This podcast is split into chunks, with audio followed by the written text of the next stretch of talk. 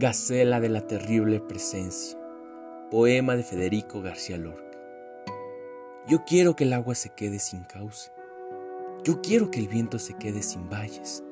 Quiero que la noche se quede sin ojos y mi corazón sin la flor de oro. Que los bueyes hablen con las grandes hojas y que la lombriz se muera de sombra. Que brillen los dientes de la calavera y los amarillos inonden la seda Puedo ver el duelo de la noche herida, luchando, enroscada con el mediodía.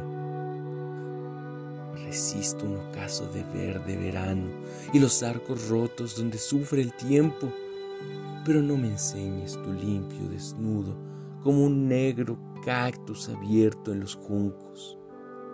Déjame en una ansia de oscuras plantas, pero no me enseñes tu cintura fresca.